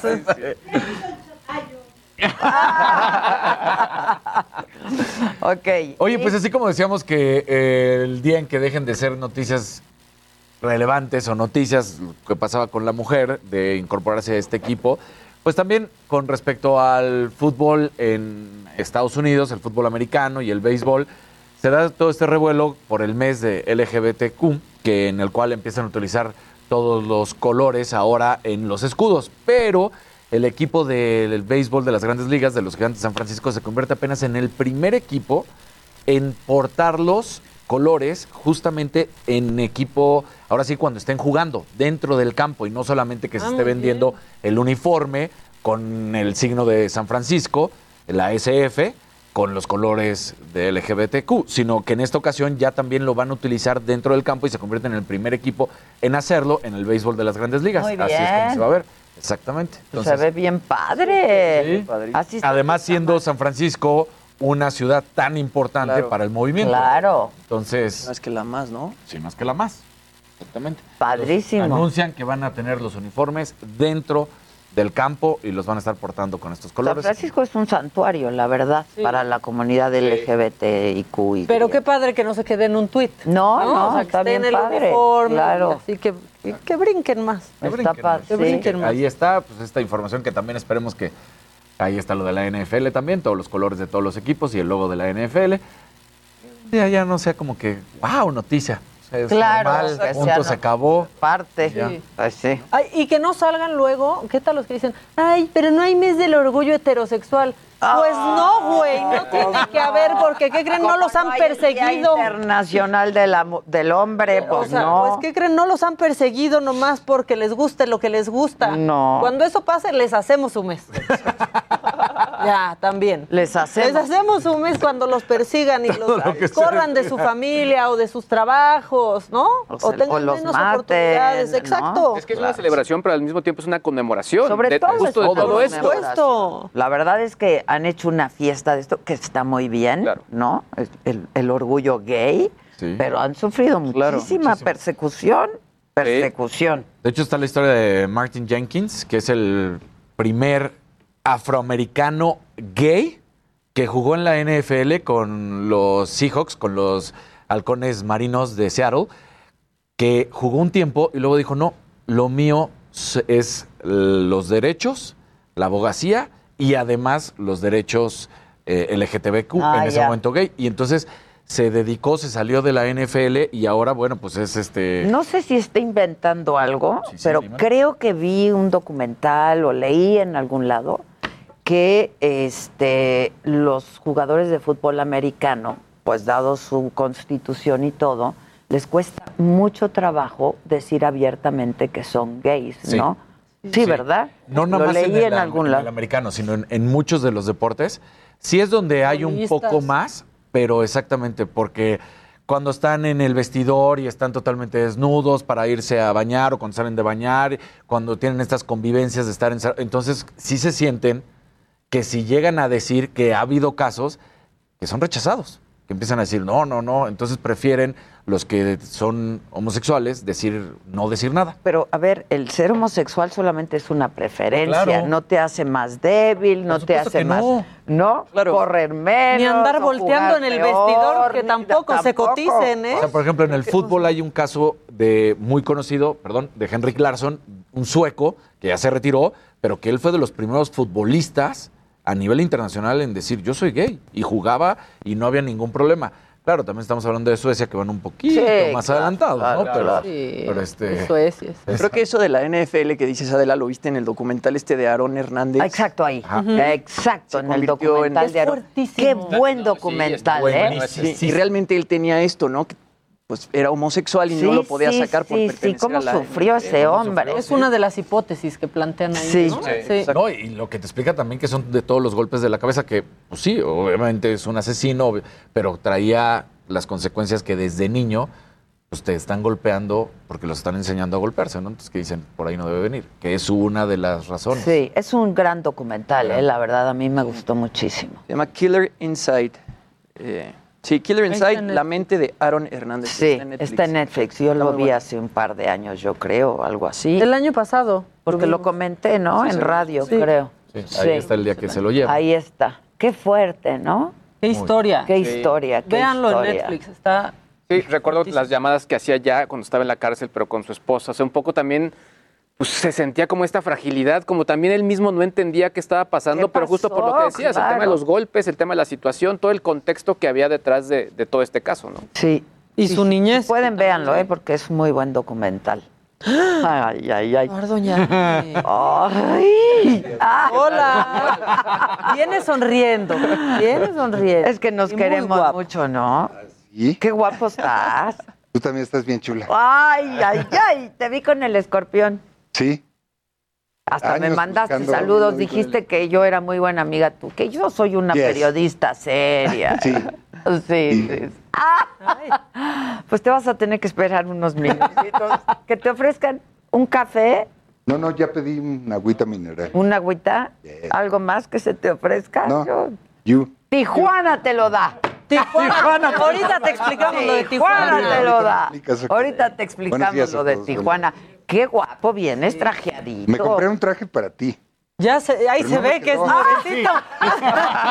Se ve que es nuevo. No puedo de amor No por me ti. quedó, no me quedó. Lo vas a ir a cambiar, claro. O sea, compraste un traje para venir acá. Yes. Ah.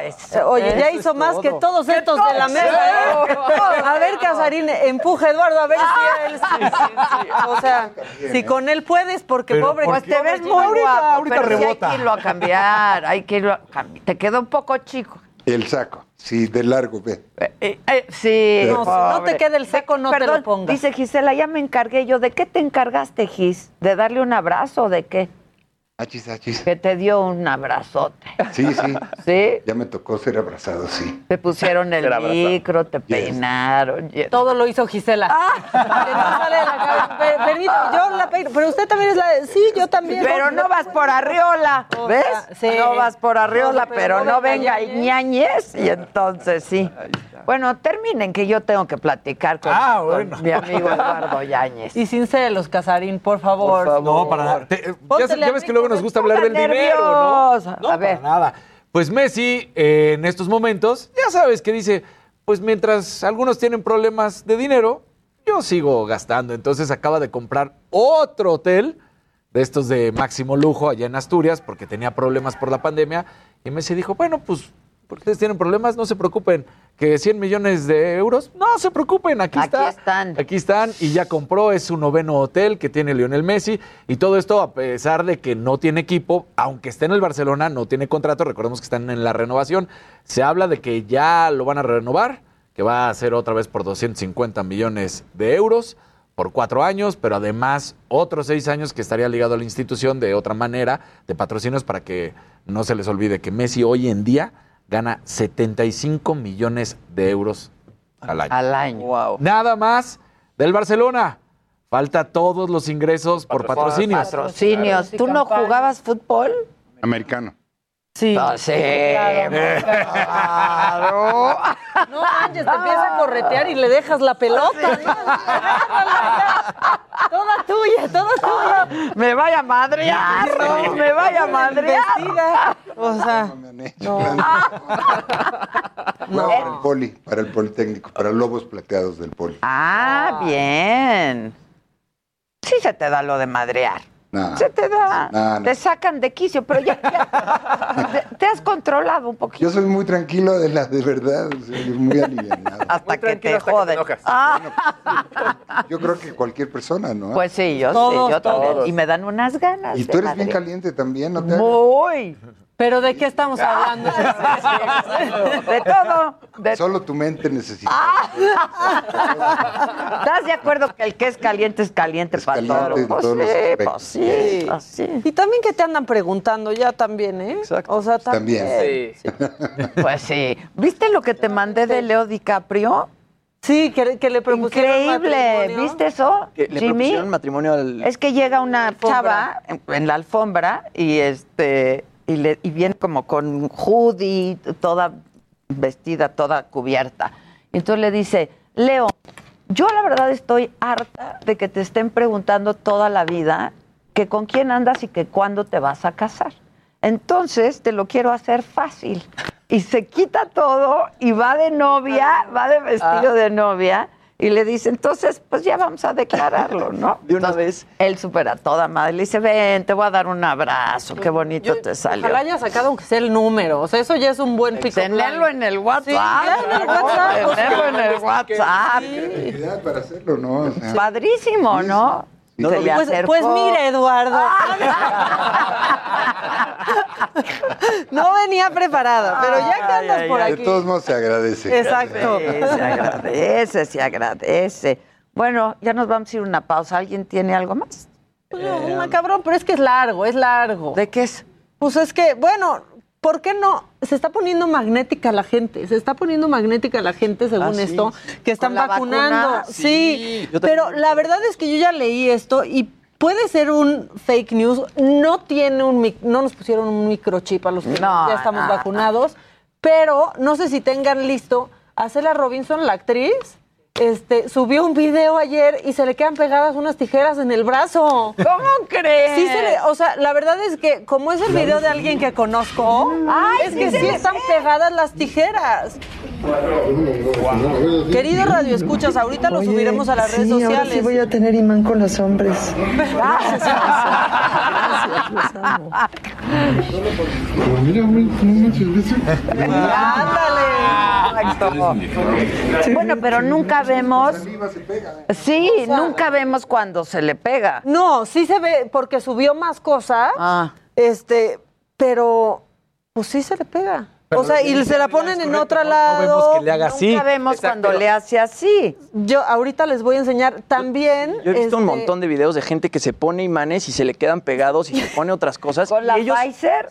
Pues con la, dicen que les Sinovac. pusieron Pfizer, pero también otros del Sputnik. Oh, ya me dijeron, a mí se me pegó y me pusieron el Sputnik. Yo ya me pasé y, Y no. no, no me, ¿por qué no me pasan esas cosas raras para hacer una muestra? Estaría increíble, pero no se me pega nada. A mí no se me Para pega nada. Que los chinos que nos hacen la prueba por Detroit. No manches. Que se te peguen Sí, por ahí, no ahí no está tan padre. Vamos a hacer una pausa, regreso y voy a conversar con Eduardo Ñañez, como le digo. Yo ven a besarme, ven, ven. Gracias. Ay, A mí también se me pegan las cucharas. ¿Cómo se les van a pegar?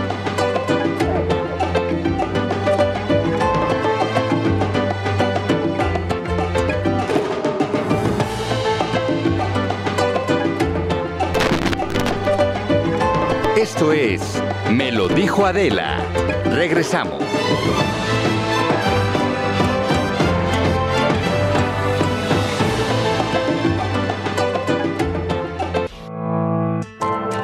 Continuamos en Me lo dijo Adela.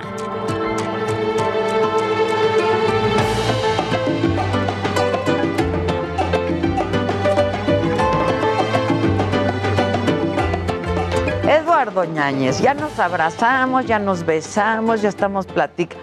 Otra vez porque no se vio. Sí, ¿verdad? Qué gusto, gusto me da verte y verte bien. Igualmente a ti. Verte muy bien. Estás El guapísima. saco no te queda, no porque estés subido de peso, pues es que estás fuerte. Sí, me quedó chico, entonces ahorita lo voy a Lo regresar. puedo comprar para venir aquí. Para venir al programa yo compré un... Lo amo. Yo- ¿Ven por qué lo amo yo a Ñañez? este, para no verse así tan No, te ves muy bien y el tenis. pero me quedó por una medida o media eh, chico. Y lo tenemos que cambiar ahorita que acabe el show. Entonces, po- por eso Pues no le quito la las de estas por si... Pues sí, pues no. Oye, Para que me lo estábamos platicando que fue un año complicado para ti. Sí, sí lo fue. sí. ¿Por qué estás de güera?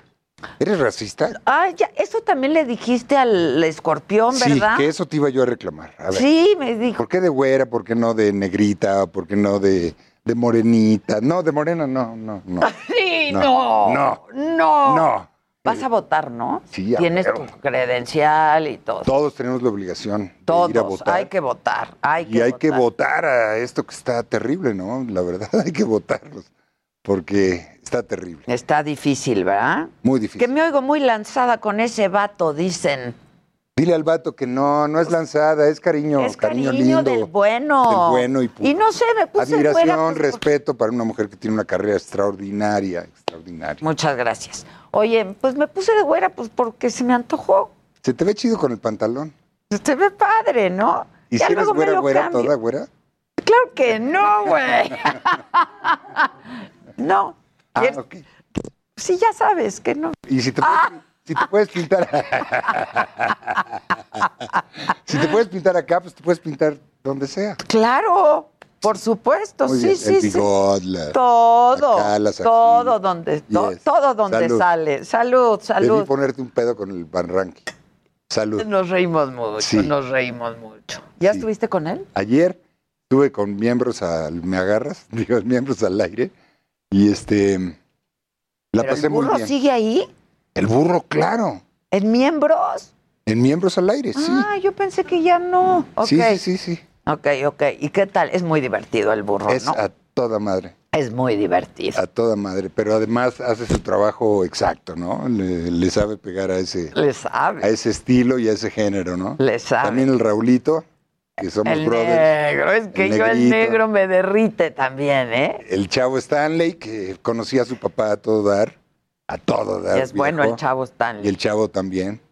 Y estaba Jordi Rosado y, y Eduardo, mi tocayo, el hijo de Eugenio y Victoria. Ah, ok, ok, ok. Sí. Oye, ¿y estuvo divertido? ¿Eso lo grabaron o ya salió? Lo grabaron, fíjate, va Ah, a salir ok, hasta el 10 de salir. junio para que estén pendientes miembros al aire. Y este, lo grabaron. Es muy divertido ese programa y todos son muy divertidos. Oye, este, se murió tu ma.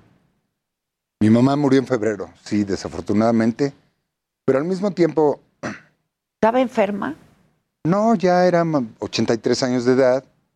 Yo no sé si es muy mayor o, o todavía en una edad de que no debía haber muerto, pero yo creo que, que el cansancio de la vida es lo que va marcando tu, tu final, ¿no? O sea, una mujer que trabajó toda su vida, que fue un trabajo... Ser celadora no es un trabajo nada fácil. No, no, no. Y tener un hijo como yo menos. que no acabó de, de- nunca dejó de darle problemas. Exacto, entonces este Tenía un carácter fuerte tu madre, ¿no? muy fuerte, muy muy fuerte. Este, una forma de educar. Pues yo no digo si hay tiempo para decir a la antigua o a la moderna, Sí. pero muy especial. Y este la extraño mucho ahora, más que el día que se fue. Porque el tiempo va acumulando las necesidades de una persona la que te creció, la que te dio, la que te hizo, la que te dijo, la que te Sí, puso al tiro, ¿no? Y este nunca, espero que sea así para todos, nunca escucharás de una madre una, una forma negativa de creer tu futuro. Siempre será, aunque no, aunque no sea el ejemplo, Y aunque no te Pero gusten siempre- sus formas, ¿no? Exacto. Pero siempre habrá una frase que a estas alturas muchas veces he necesitado y no ha estado ya. Pero sí la recuerdo, la recuerdo de una manera hermosa. Eh, es que al principio no te cae mucho el 20 que ya no está. Al principio dices, ching, pues ya, gracias Diosito que está contigo, la, la, la. Pero al mes dices, chale. Me hace falta. Al segundo mes dices, chale, chale, chale. ¿No? Y así va pasando el tiempo y hay, hay momentos que pasas en tu vida que volteas hacia todos lados y nadie te va a decir lo que ella te- me decía. Sí, no. Mi madre murió hace 20 años y hasta el día de hoy la extraño. Está fuerte. Muy fuerte. Está fuerte, pero también qué divino que tengamos esa capacidad de... Porque entonces la- nuestro amor fue real, ¿no? Porque si no las extrañáramos, pues pasó y ya. Eh, como es en caso en muchas familias, como es el caso en muchas familias, ¿no? Y sin embargo, qué bueno que te pasa a ti. Y en mi caso, pues la extraño muchísimo, sí.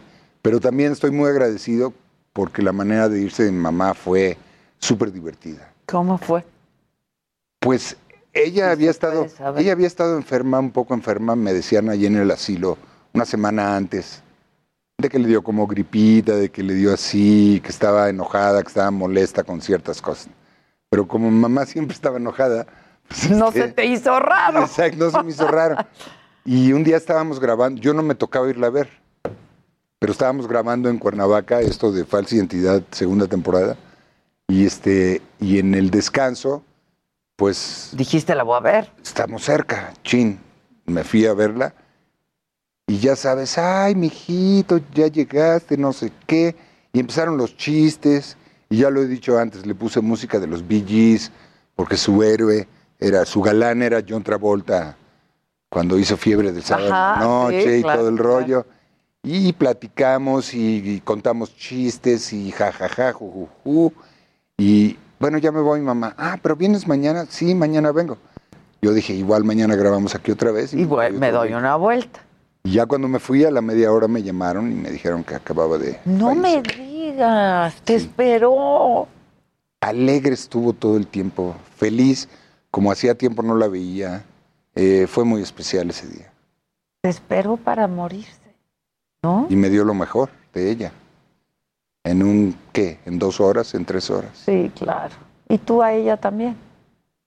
Pues yo siempre a mi forma ignorante de ser trataba de darle todo en retorno de lo que ella hizo por mí, ¿no?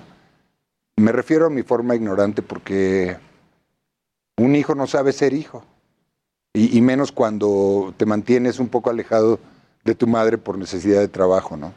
Pero nunca dejas de poner el ojo, nunca dejas de estar al pendiente, nunca dejas de contribuir, que de hecho yo siempre me hice cargo de mi mamá, del momento que, que empezó a, que dejó de trabajar. Entonces le compré su depa, la- le pagaba gente. ¿Es el depa que está en pleito? Sí, todas esas jaladas que no lo puedes creer, ¿no? Qué Después de- lata, ¿no? Después, de 30 tantos años, años. que alguien venga a quererte pelear algo que, que tú compraste, que tú pagaste.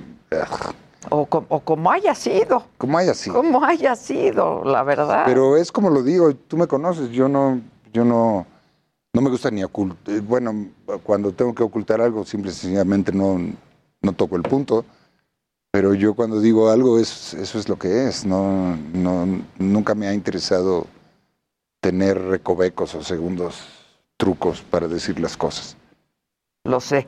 Oye, eh, fue un año complicado, muere tu madre, tú te enfermas, este, te deprimes, etcétera. Sí, gacha. Pero ahora estás trabajando, ¿no? Y mucho, y estás Bueno, me por voy ahora-. Perdí una novela con esto de las piedras en el Riñón. riñón, que se llama Si nos dejan, se estrenó hoy en, en Univisión, allá en Estados Unidos.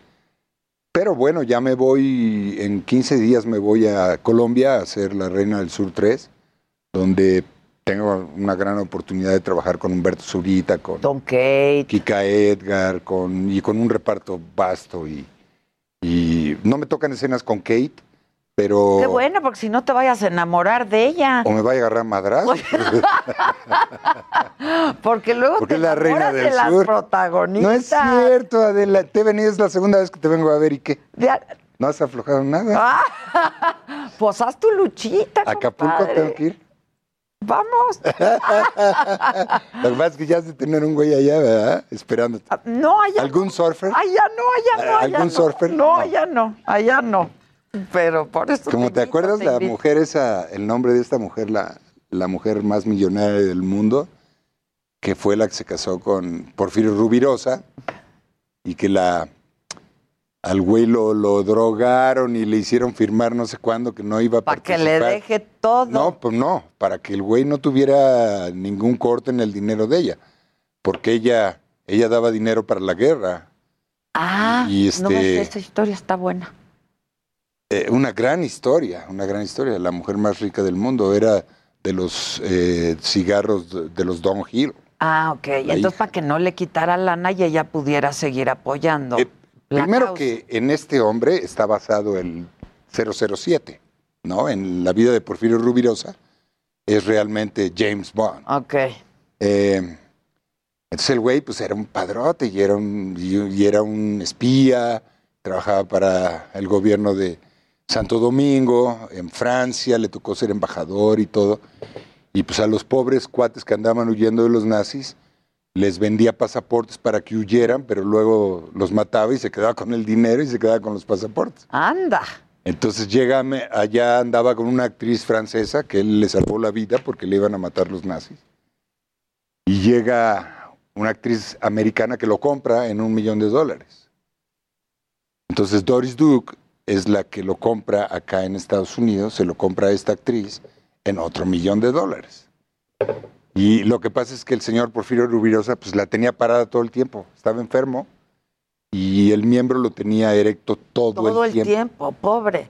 Entonces, estas mujeres también dijeron como tú, pobre, vamos a, vamos a ayudarlo, vamos a ayudarlo y se lo bajamos, ¿no? Y, y, pues no, no había manera. No había Pero el señor costaba un millón de dólares. ¡Wow! Entonces, ya sabes, la CIA y esto del FBI, cuando se está casando con Doris Duke, lo hacen firmar, no sé qué, lo drogan y lo hacen firmar documentos donde no- él no es partícipe De nada. de nada. Ok. Y entonces, como este cuate ya se enoja con eso, empieza a dejar de darle, pues de darle a Doris Duke lo que le, Le tocaba. Le tocaba. Le tocaba. y ella se consigue eh, dos hermanos gemelos, de a dos, en, en, en- ahí en, en este Hawái, dos surfers. Ah, por eso te Por eso te digo que surfer. tú has de tener un no. surfer ahí en Acapulco. Oye, dice Lali Rivero. Adelita, me perdí la entrada de Eduardo. ¿Huele rico? Ah, chinga. Ah, Huele como se ve. pues, bueno, ah, Rico, siete- rico. Oye, la Yo verdad, uso un perfume que se llama Siete Machos. No. ¿cuál usas? No uso realmente. No.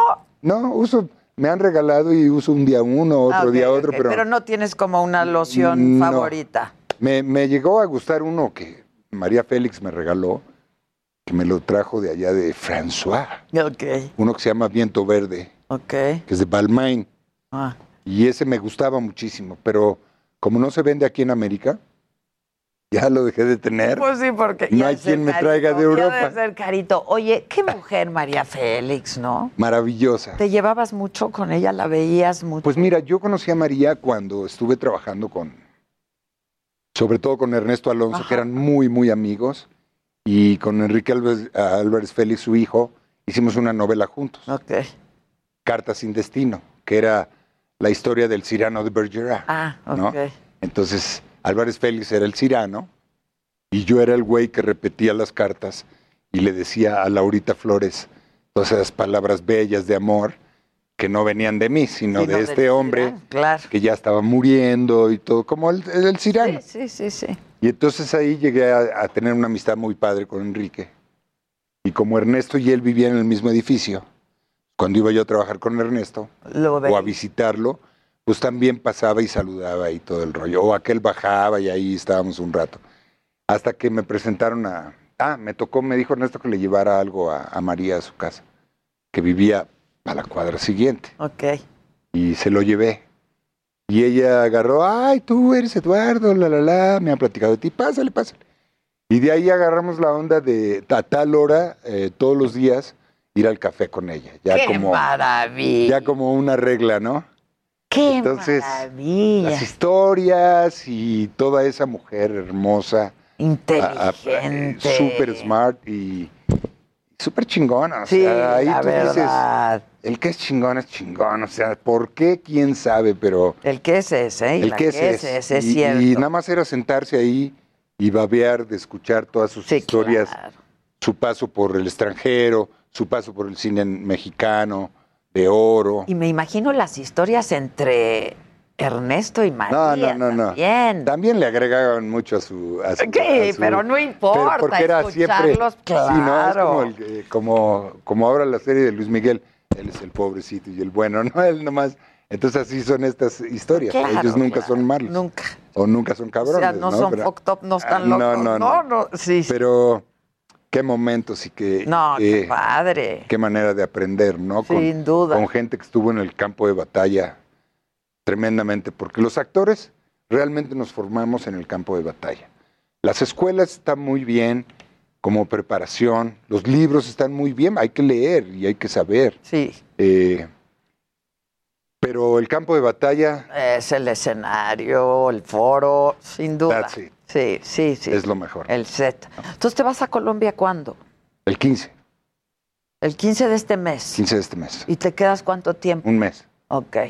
un mes. Y va a estar padre, tiene muy buen elenco, ¿no? La Sí. Reina del Sur es la tercera Es la temporada, tercera tercera temporada. Y el personaje se llama Antonio Alcalá, es un político que no es corrupto, que al contrario eh, lleva muy Pues adentro. tu personaje de la segunda. Ah, tú no estuviste. Sí, yo estuve en la, segunda. claro. Además que ahí, como yo estaba haciendo Falsa Identidad 2, eh, me dieron, solo pude hacer un personaje que duró como 5 o 6 capítulos. Ah, ok. Entonces ahora que, ahora ya que es estás más. libre, Ahora ¿no? es Sí. estás libre. Ok, ok. Y falsa identidad le, di- le- le fue muy bien. Nos está yendo muy bien en Netflix. Arrancamos en primer lugar, obvio, todo el mundo quiere ver lo que abre. Pero a, a a través de las semanas nos mantuvimos en segundo, tercero, ahorita, ahorita ya estamos en quinto, después de mes y medio, casi dos, Ok. de estar, de estar ah, en programación. Muy agradecido con el público y muy agradecido con todos los compañeros que, que nos tocó hacer esa, esa producción porque Argos, Telemundo se portaron a toda madre, no nos quitaron el trabajo, que eso habla muy bien de ellos. Este, Y los cuidaron. nos cuidaron, varios compañeros salieron infectados y se les dio los 15 días a aquellos, este, pero yo afortunadamente nunca tuve COVID por ¿Te cuidaste? la manera de alimentarte, ya sabes, subes las defensas. Sí, empecé a comer mucho mejor cuando surgió esto del virus y, y pues afortunadamente no, no pasé por eso.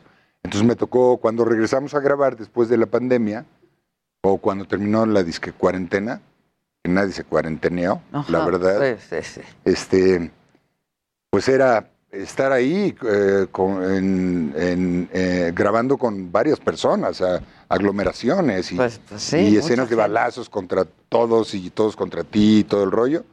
Y este, pues nunca salí infectado. Qué bueno, afortunadamente ya estás vacunado, ¿no? Ya estoy vacunado, Ya me fui a Los Ángeles la semana anterior a ponerme una vacuna, la Johnson. Que es una sola Es una sola aplicación porque pues, yo no podía estar los 21 días para una segunda de cualquiera que hubiera escogido, Ok, ¿no? ok. Pero una ventaja que, que llegas allá y están en un plan a toda madre para vacunarte, o sea, vengas de donde vengas. De donde seas vengas. Quien seas, Sí. es como el temor de decir, ay, güey, estás en mi territorio, vacúnate. hijo". Sí, claro. y no vengas aquí a Están infectar, haciendo- ¿no? Están haciendo turismo de vacunas. Sí. O sea, empezaron a ver que mucha gente iba a Estados Unidos y dijeron, vamos a dar vacunas que nos cuestan 15 dólares o 20 No, y la dólares. neta, la neta, fíjate, están ofreciendo hasta 5 millones de dólares. O sea, a la gente que se vaya a vacunar, porque hay muchos escépticos Ajá, todavía. Muchos. Para Uno de cada de- cuatro en Estados Unidos es Ok. una antivacuna. Ok, entonces para que salgan de sus guaridas y se atrevan, porque no está interviniendo migración, nada de eso. O sea, la, vacun- la vacunada es otra onda, ¿no? Sí, sí. Entonces están ofreciendo becas para los hijos de los que se vayan a vacunar. Sí, sí, sí. Y Para hasta ci- convencerlos. Para convencerlos y hasta 5 millones de dólares. Am, eh, ah, ah, si, si sale algo en la vacuna, algún numerito, alguna jalada de esas, 5 millones de dólares. ¿Tú te imaginas? Sí, no, no. O sea, y aquí tenemos que estar rogando para que nos vacunen esta cabrón. Pues sí. Oye, ¿y la gaviota? ¿La has visto? ¿Qué tiene la gaviota? No sé, es que el, el último día que hicimos el programa en Saga, Sí, me sí. dijiste que era muy probable que regresara a la actuación y...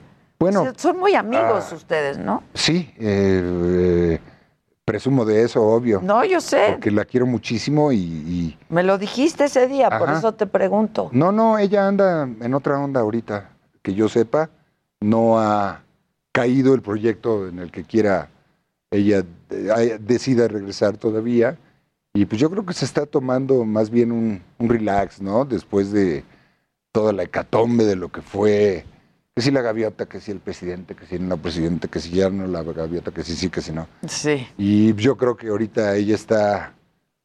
Tú sabes, hay cosas que tu mente tarda no solo para asimilar, pero ya después de asimilar, para tomar un paso adelante o tomar una decisión. Digerirlo. Digerir y todo. Y me imagino que tiene varias opciones y varios planes y tendrá que tomar el correcto, ¿no? Seguramente, digo, la verdad es muy buena actriz. este, Aparte que es una tremenda persona, este, ya lo dije mil veces, ¿no? Es una gran mujer, una gran madre, una gran amiga, gran compañera. Y este, es una excelente actriz. Y, y el público, pues no sé cómo piensen las cosas, pero aquí el público lo que tiene que fijarse es en la, la capacidad de un actor en su trabajo. en su trabajo Claro, y lo no que es- te hace sentir a través de la pantalla, ¿no? Que ese es nuestro trabajo como, como, como actores o artistas, como nos quieran llamar, eh, de todo lo que se dice de nosotros, sea cierto o no sea, la única realidad es que nuestro trabajo es entretener al público, divertir al público, distraer al público de todos esos momentos del día o meses o años de cierta situación donde este señor, señora, señorita, niña, lo que sea, llega a su casa, prende la tele y nos ve a nosotros. Y esa es nuestra labor. Distraerlos de sus rollos, de sus problemas y darles un, poderles dar un momento chingón de, ya sea de, de alegría, fantasía, de, de, lo- fantasía, sí, la- de es- lágrimas. Es padrísimo. de Yo admiro mucho a los actores. ¿eh? Yo ¿no? los admiro profundamente. Porque además, eh, no solamente no es fácil, es gente muy sensible los que se dedican a la actuación, porque no ve otra manera de poder hacer lo que hacen, ¿no? Sino con todos los sentidos, Sí. este, y con, con Y fíjate lo que acabas La de decir, piel- ¿no? Muchas veces ellos esperan, eh, el mismo público o la prensa espera de nosotros ciertas cosas, eh, como si viviéramos en un mundo de fantasía a todas horas. Pero realmente hemos, deberíamos tener la capacidad de no caer en eso, pero hemos, hemos interpretado tantos personajes que a veces te ves al espejo y dices, ¿quién chingado soy yo? O sea, realmente yo qué pedo. ¿No? Cuando ya te- la realidad te pega y llega el recibo de la luz, ¿no? Y Pues dices, sí, pues "Ay, sí. güey, hay que pagarla. hay que pagarla, Hay que ¿no? pagarla. La fama teléfono no paga todo mi el rollo. teléfono, ni la luz. ni- Entonces dices, ahorita soy Eduardo Yáñez que debe tanto de luz, ¿no? Y dices, man, ¿en cuántos personajes te pierdes por un tiempo? Y cuando pegas en la realidad, estás en una situación que quizás no sabemos realmente cómo reaccionar y reaccionamos por instinto. Entonces ahí es donde estamos en el ojo de cualquier crítica y podemos cometer muchos errores y lo malo es que siempre somos juzgados. Por bajo el escrutinio público. Sí, pero también a veces tú ves, por ejemplo, no puede ser que una señora que está subidita de peso critique a una compañera mía porque se ve gorda. Sí, ya es lo único que ¿Me explico? pasó. o ¿Qué? No, pues pasa, Ah, tú lees, luego lees en, la- en el Instagram todas las críticas que nos avientan y tú ves la foto de esta persona y dices, no, ma, O sea, es neta. Oye, ¿que ¿tienes novia o qué? no, no, ¿No, no, ¿No tienes una actual pareja sentimental? no, No. no. ¿Quieres? Pues si llega chido, sí. Pues Si llega chido, siempre es bueno tener un buen palo. Sí. o sea, bueno, eso lo puedes tener. No, no, pero no vas a estar ahí tirando palos con cualquiera tampoco. No, no. Tiene que ser una Ya se persona vuelve uno más. que te dé Ay, sí, cosito. sí, que se sienta aquí en el alma y en el corazón. a ver, así y que a- a- se te tiene que parar. No. Pero así sientes rico, bonito. Eso está muy lindo. Ese es un Ay, acercamiento eso está muy lindo. Lo amo. Que te quiero progresa, mucho. ¿cierto? Ya nos vamos. Me, ¿Ya? Ya. ¿Me hablas regresando de, de Colombia? Y nos Vas. vemos. Ya Sí. estás. Gracias a todos. Nos vemos mañana. Even when we're on a budget, we still deserve nice things. Quince is a place to scoop up stunning high-end goods for 50 to 80% less than similar brands. They have buttery soft cashmere sweaters starting at $50, luxurious Italian leather bags, and so much more. Plus, Quince only works with factories that use safe, ethical, and responsible manufacturing. Get the high-end goods you'll love without the high price tag with Quince. Go to quince.com slash style for free shipping and 365-day returns.